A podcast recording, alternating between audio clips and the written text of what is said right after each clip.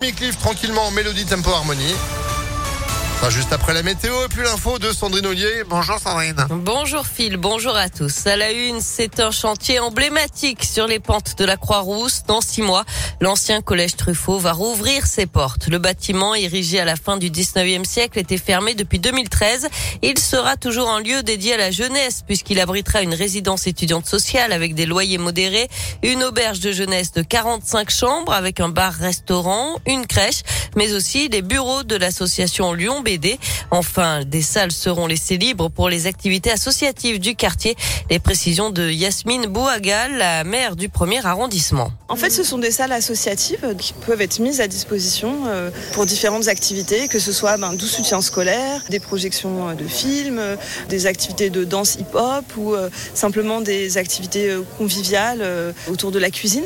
Donc voilà, il y a beaucoup d'idées, beaucoup d'attentes et on veut pouvoir offrir ce lieu aussi avec toute la richesse de l'équipement dans son ensemble parce que ce lieu, il va vraiment, ça va pas être une salle associative lambda, ça va être un lieu enrichi par toutes les dynamiques du site de Lyon BD Festival, de la résidence étudiante de l'auberge de jeunesse qui va permettre vraiment de donner de l'énergie à cet endroit. Et par ailleurs, 12 chambres seront réservées à la colocation solidaire. Les étudiants s'engagent à donner 6 heures de leur temps par semaine pour des actions solidaires en échange d'un loyer minoré. Ouverture des lieux en janvier 2023. De nouvelles révélations sur la crèche où un bébé a été tué la semaine dernière à Lyon. Selon plusieurs médias, des parents avaient déjà déposé une plainte pour des soupçons de violence sur un nourrisson de 4 mois. C'était en novembre dernier et ça serait passé dans un établissement du même groupe euh, privé. Euh, selon des témoignages recueillis par euh, Lyon Mag, les taux d'encadrement ne sont pas forcément respectés. Certains parlent, je cite, d'une gestion à la hors-PA, mais au début de la vie. Pour rappel, une auxiliaire a été mise en examen et écrouée la semaine dernière. Elle a avoué avoir tué un bébé de 11 mois parce qu'il pleurait trop. Elle a été placée en détention provisoire à la prison de Lyon-Corba. Une nouvelle plainte pour tentative de viol vise Damien Abad. Elle émane d'une élue centriste qui avait témoigné anonymement dans Mediapart.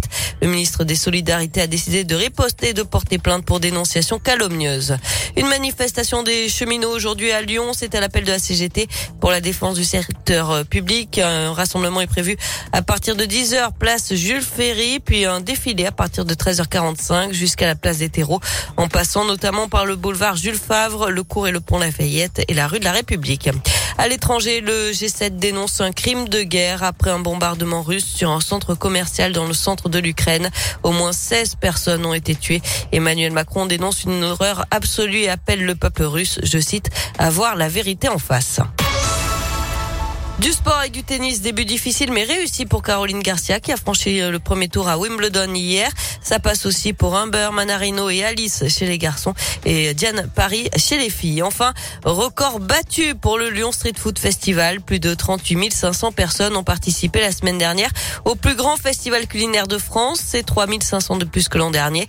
Pendant quatre jours, une centaine de chefs se sont relayés aux anciennes usines Fagor-Brandt dans le 7e arrondissement pour régaler les festivaliers. Ils ont pu profiter aussi de nombreux ateliers et concerts. Ah bah super. Merci beaucoup Sandrine. L'info à tout moment, impactfm.fr. Et vous de retour à 8h30. À tout à l'heure. À tout à l'heure, 8h05. C'est la météo.